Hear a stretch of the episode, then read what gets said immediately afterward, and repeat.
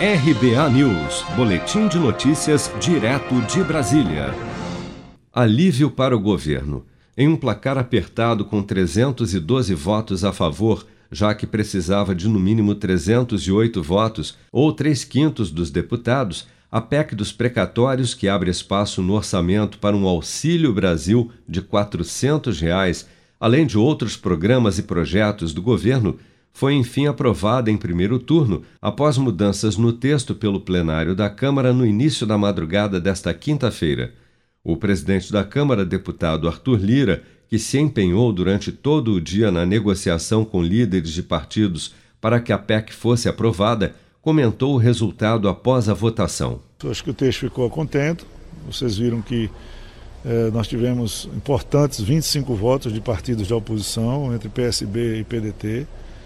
E como dito, o PDT participou da confecção de um acordo com os, com as, eh, os representantes da educação dos professores do Nordeste. Nós fizemos um acordo é, e colocamos no texto o acordo que fizemos com alguns governadores e alguns realmente trabalharam muito contra. Né?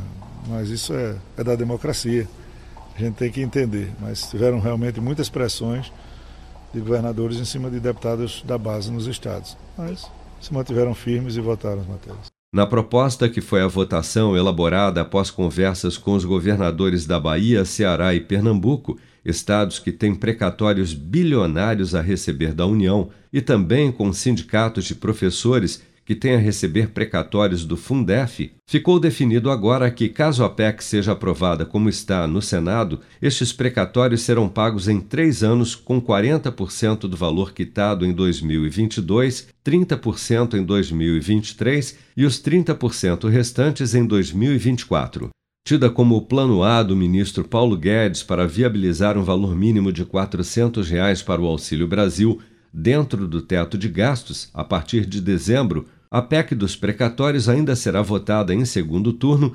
possivelmente na próxima terça-feira, dia 9, para análise dos destaques, sugestões de deputados para alterações pontuais no texto base da proposta.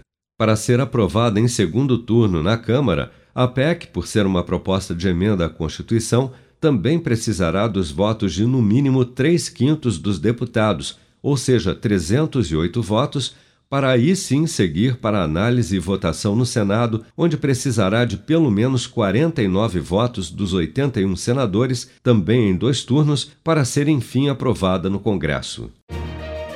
Com produção de Bárbara Couto, de Brasília, Flávio Carpes.